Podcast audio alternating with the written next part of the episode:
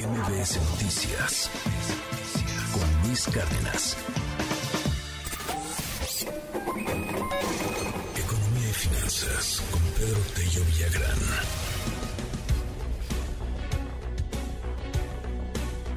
Pedro, te saludo con muchísimo gusto. ¿Cómo estás? Qué, qué gusto tenerte como siempre aquí en este espacio que nos cuentas, Pedro. Buen día.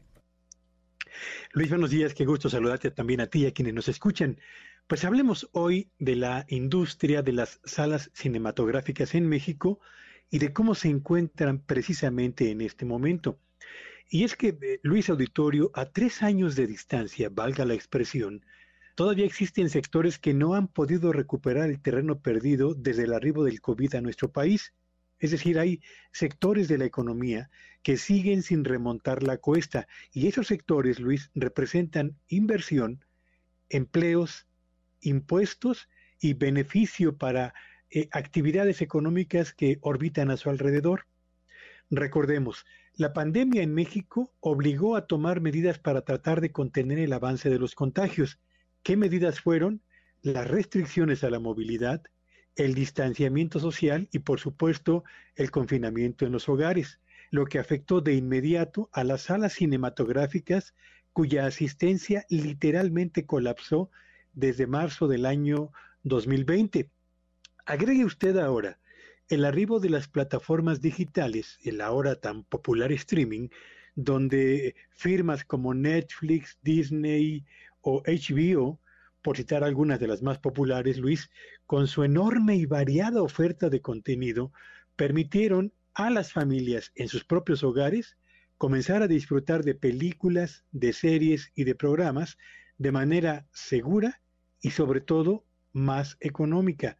Y por cierto, este despegue de las plataformas de streaming provocó que la demanda de pantallas de televisión de gran tamaño, de más de 60 pulgadas, también se disparase. ¿Para qué?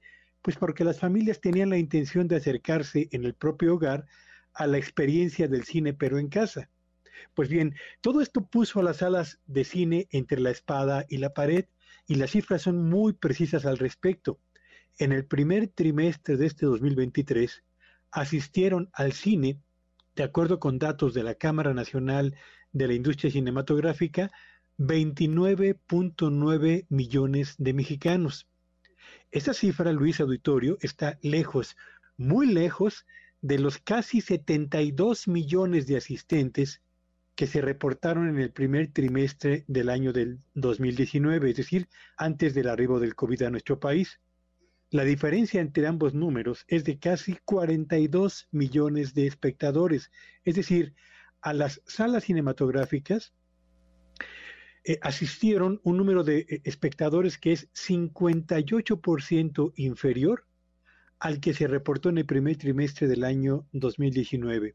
Y parece difícil, muy difícil que esta brecha se cierre en poco tiempo, de modo que las salas cinematográficas tienen un desafío enorme para adaptarse a un mercado en el que cambiaron definitivamente las preferencias del consumidor y donde además parece difícil que la carrera contra el streaming se pueda igualar o al menos se pueda ganar en unos cuantos meses, Luis. Así que la industria del cine, las salas cinematográficas enfrentan una crisis que les ha durado tres años.